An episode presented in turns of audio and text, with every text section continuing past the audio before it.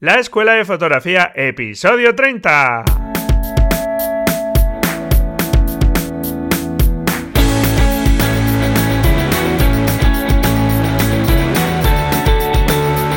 Que son mis ojos, mi tesoro, que es mi Dios, la libertad, mi ley veratónito el mundo, mi única patria, amar. Hola, ¿qué tal? Bienvenido a este nuevo episodio del podcast La Escuela de Fotografía un podcast donde, como sabes, queremos aprender fotografía sin complicarnos la vida en exceso con el manejo de la cámara. Es algo que tenemos que ir controlando, dominando, pero bueno, pues poco a poco, ¿de acuerdo? Lo más importante al final es que disfrutes de la fotografía, hagas tus fotografías con la cámara que las hagas. Y lo que más importa, como vengo insistiendo, es al final captar buenas fotografías, que nuestras fotografías cada vez impacten más, transmitan más. Estoy seguro que como fotógrafo, como fotógrafa, pues esa es tu aspiración, conseguir mejores fotografías.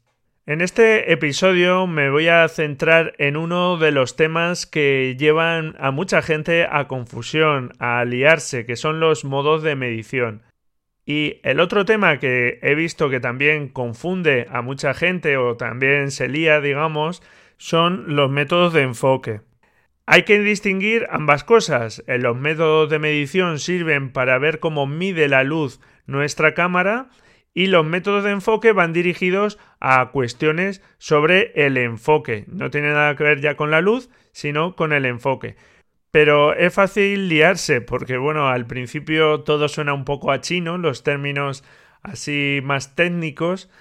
Y si es tu caso, no te preocupes, porque para eso está esta escuela de fotografía, para ir aclarando todos esos conceptos y todas esas cuestiones que, bueno, pues tienen su importancia para que vayas dominando tu cámara y poco a poco te despreocupes de la técnica y te preocupes más de tomar buenas fotografías. Y en este episodio vamos a hablar de los modos de medición. Para un futuro episodio pues ya hablaré de los temas relativos al enfoque, a los modos de enfoque, ¿de acuerdo? Es muy posible que hayas escuchado términos como compensar la exposición, bloquear la exposición, medición puntual, ponderada al centro, etc. Bueno, no te preocupes si no sabes, como te digo, qué significan estos términos porque lo vamos a ver en este episodio. Confío en poder explicarlo de una forma que se entienda y bueno, pues eh, te queden totalmente claros estos conceptos. Bien, lo primero que nos vamos a preguntar es cómo mide nuestra cámara la luz. La luz la miden a través del fotómetro que está incorporado en nuestra cámara y que mide la luz que reflejan los elementos que hay en la escena.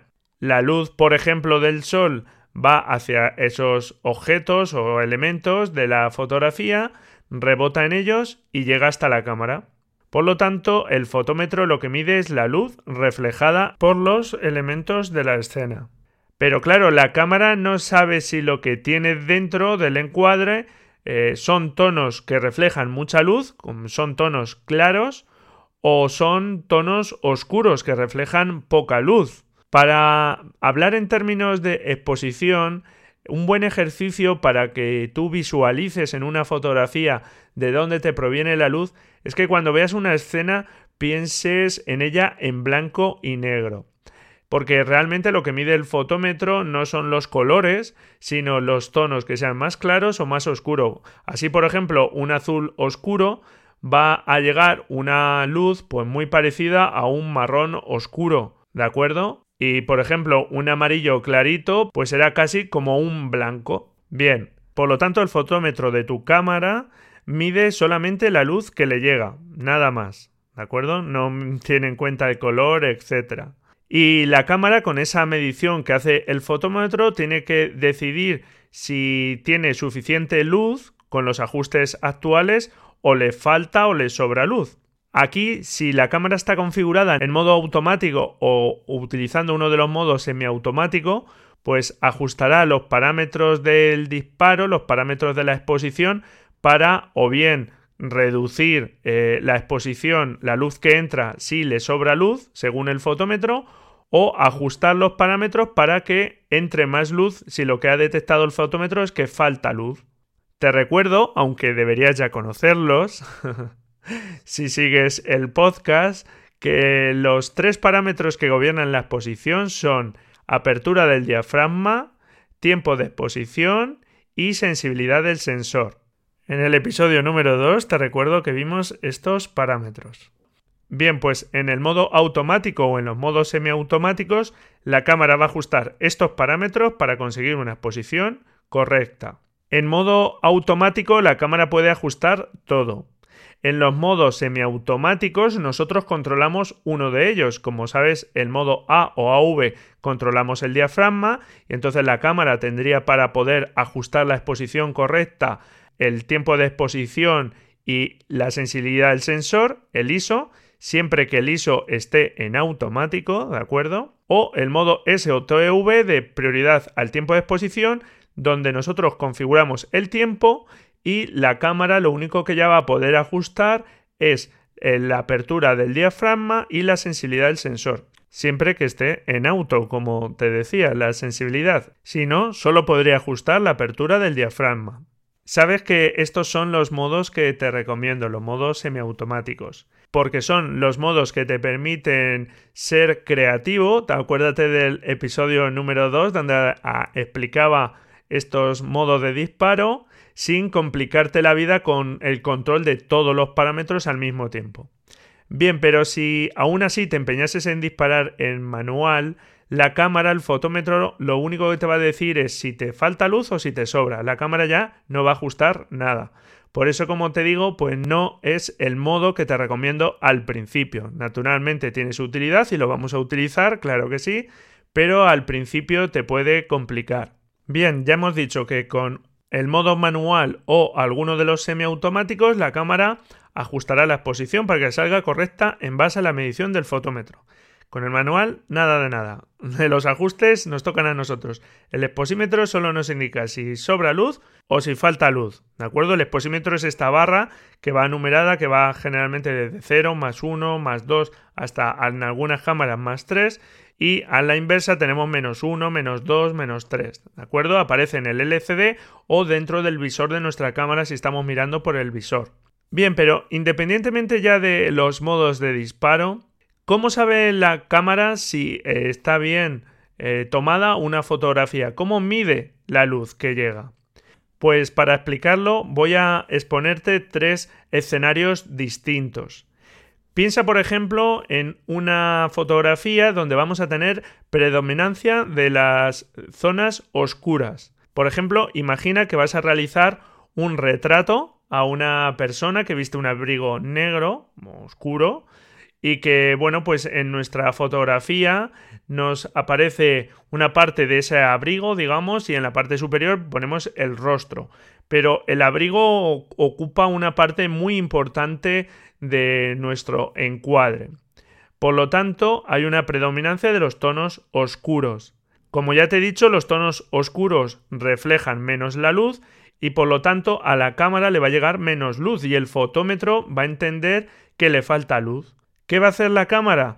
Pues intentar ajustar los parámetros de exposición para obtener más luz, con lo cual ese negro seguramente ya no nos va a salir negro, sino que nos va a salir gris, porque el fotómetro está recibiendo muy poca luz y la cámara entiende que le falta luz. ¿De acuerdo?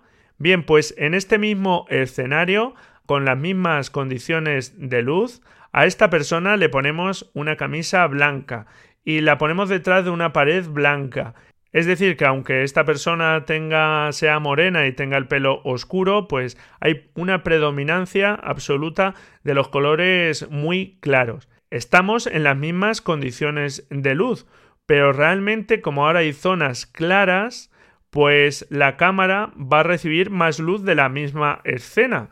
Es decir, que realmente la escena no ha cambiado, ni la luz no ha cambiado, solo que la cámara recibe más luz.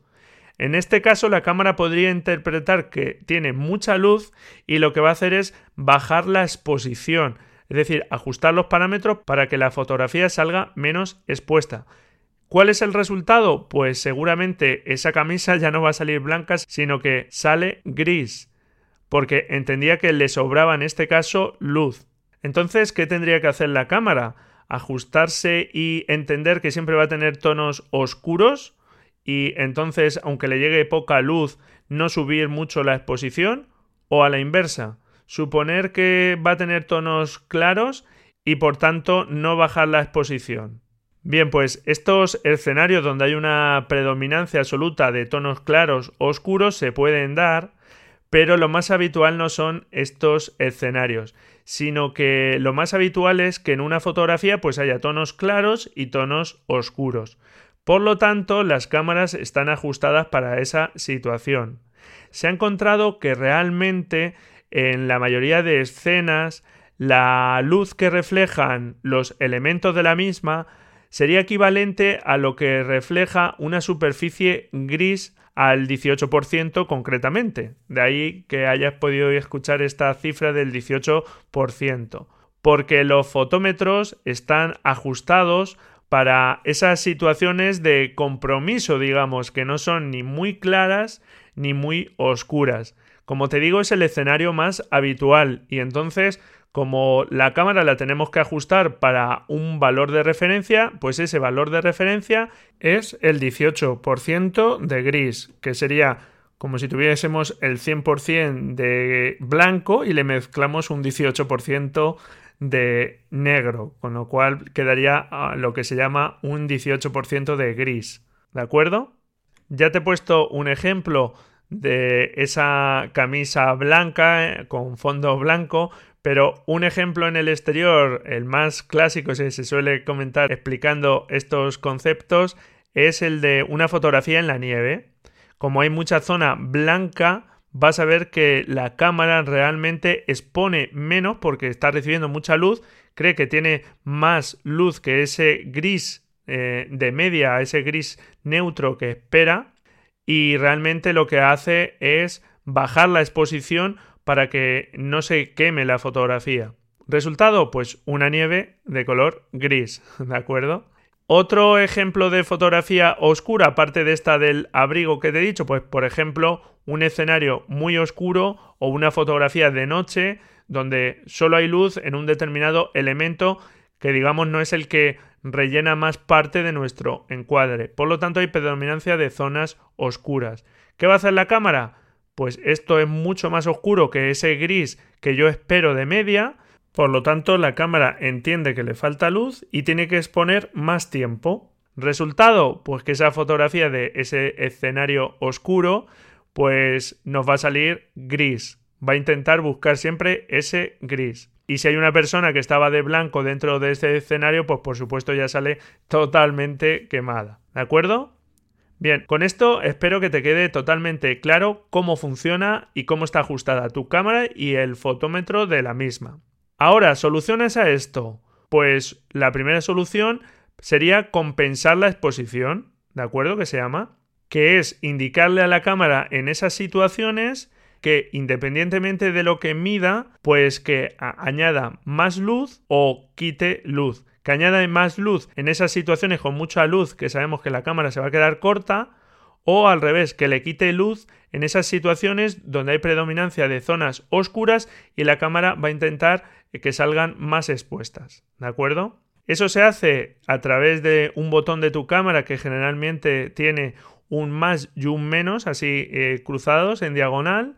Y como te digo, pues apretando ese botón y seguramente una de las ruletas de tu cámara, pues vas a poder ajustar valores positivos para que exponga más la cámara, independientemente, como te digo, de lo que mida, o valores negativos para que exponga menos. Este más uno o menos uno son pasos de luz. En el episodio número 5 ya hablé del concepto de paso de luz y significa pues a cada paso de luz o el doble de luz con el más 1 o la mitad de luz con el menos 1, ¿de acuerdo?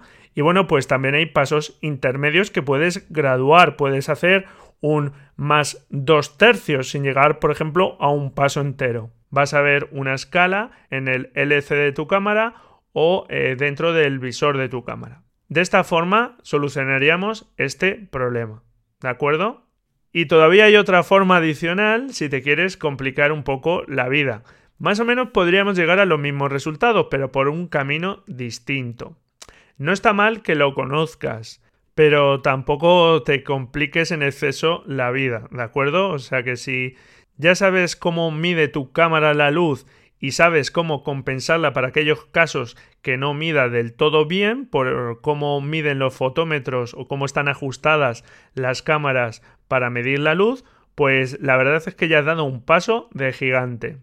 Pero bueno, si en la escena de tu fotografía aparecen elementos que tienen luces muy distintas, unos que tienen mucha luz, otros que tienen poca luz, y quieres tener mucha precisión en el control de la exposición, pues para eso existen los modos de medición de la luz. Aunque también es cierto que pequeñas deficiencias al medir la luz, si disparas en RAW, se van a poder solventar. Naturalmente no te estoy diciendo que no tienes que prestar atención en la captura.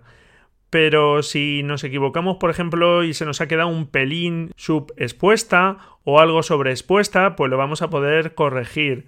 Por distintos estudios parece que es recomendable siempre, aunque aquí hay cierto debate, lo que se llama derechear el histograma, que es decir, pasarnos siempre un poco por exceso.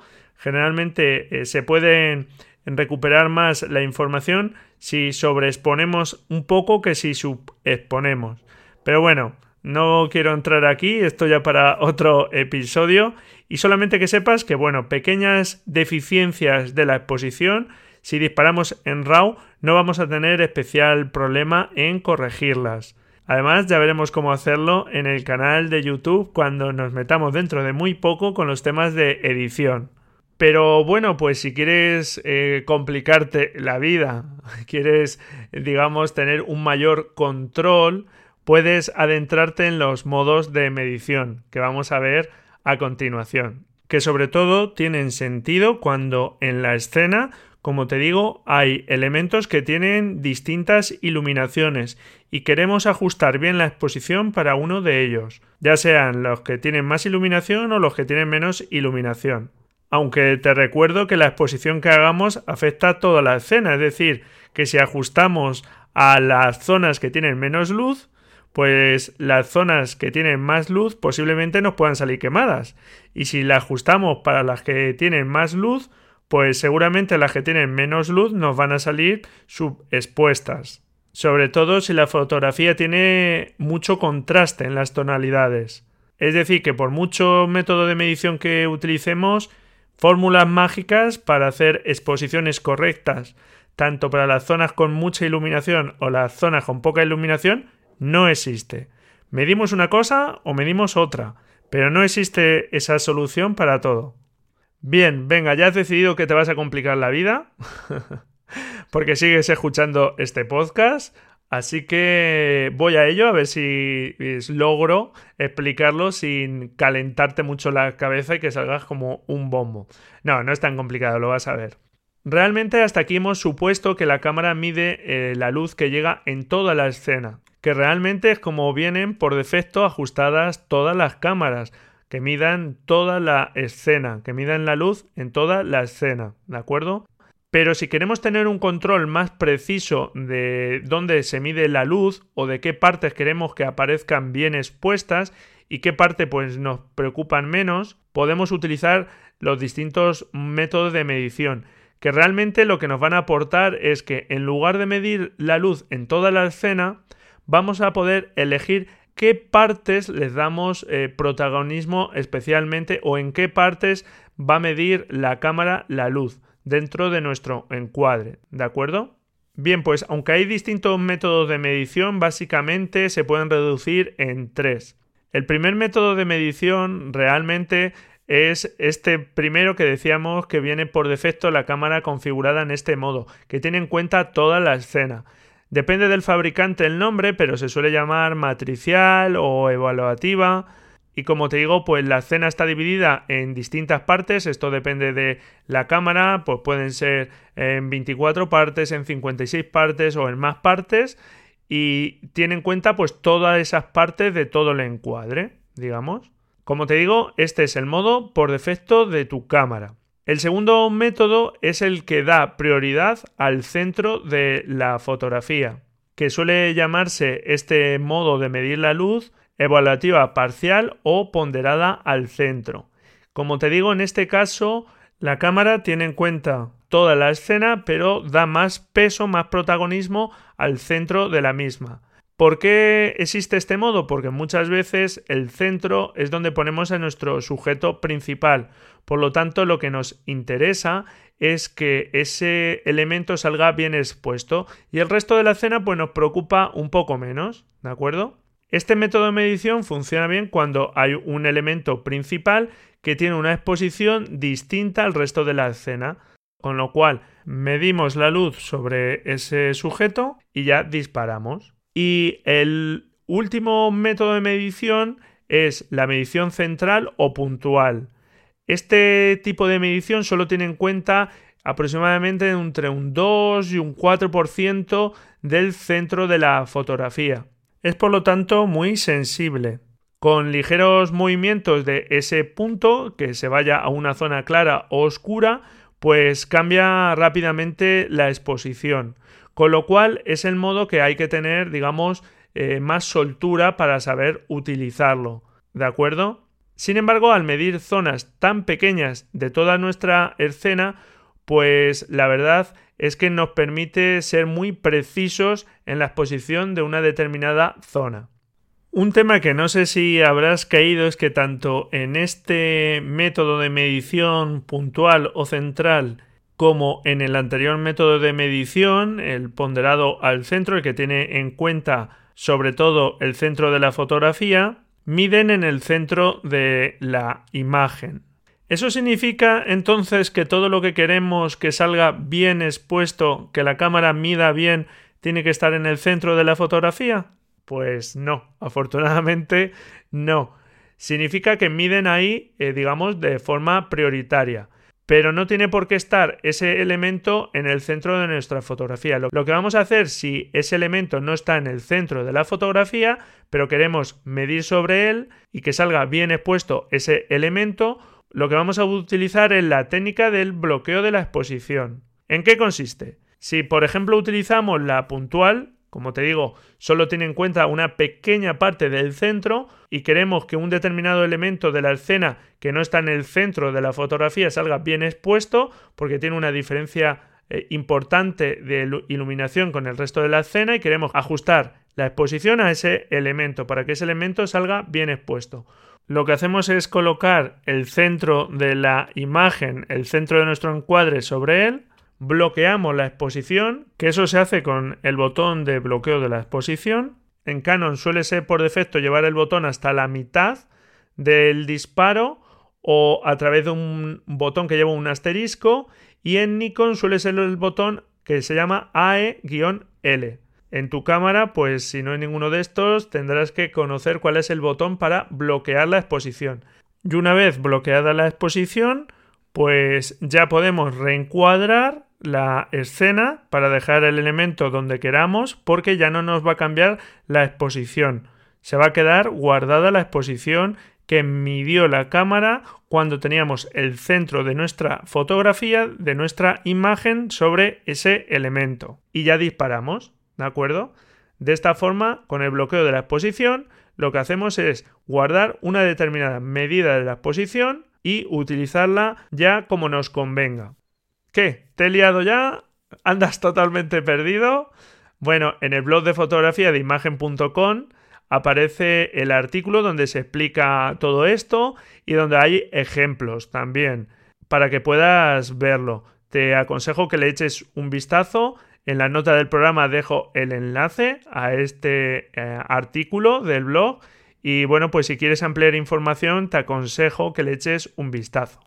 A modo de resumen, recuerda que en las cámaras cuando hay predominancia de tonos muy oscuros o muy claros es cuando van a medir mal la luz. Si son muy claros, pues tenemos que indicarle que exponga algo más para corregir esa deficiencia en la medición que va a hacer nuestra cámara. Si la escena contiene muchas tonalidades oscuras, seguramente vamos a tener que compensar con valores negativos para que la cámara no sobreexponga esas zonas oscuras. Por lo tanto, para corregir esas deficiencias tenemos la compensación de la exposición. Y si en nuestra fotografía aparecen ciertas zonas que tienen iluminaciones muy distintas, sí que podemos utilizar los distintos métodos de medición para ajustar la exposición a una de estas zonas. Te recuerdo, como acabamos de ver, que el bloqueo de la exposición sirve para medir en una determinada zona con cualquiera de los métodos que hemos visto y aunque después reencuadremos y dejemos los elementos sobre los que hemos medido en cualquier parte de la escena, no va a cambiar la exposición y va a seguir ajustada a esos elementos. Y también te recuerdo que no existen fórmulas mágicas, que si en una escena hay mucho contraste, pues si expones para las altas luces, realmente las zonas que están menos iluminadas te van a quedar más subexpuestas. Y si exponemos para que las zonas con menos luz eh, tengan detalle, pues seguramente las zonas de más luz nos van a salir quemadas. Solamente hay una técnica que habrás oído hablar de ella, el HDR, que intenta, digamos, pues corregir o subsanar este problema, que se suele hacer utilizando distintas tomas, unas con más luz y otras con menos luz y luego mezclándolas. Pero bueno, eso ya queda para otro episodio. Espero no haberte liado demasiado con estos temas. Encantado si me dejas tus comentarios sobre qué te ha parecido este episodio, con las dudas que tengas, con lo que sea. También si me dejas tu valoración en iTunes o ese corazoncito en iBox o la plataforma de radio que utilices. Muchísimas gracias por estar ahí, al otro lado.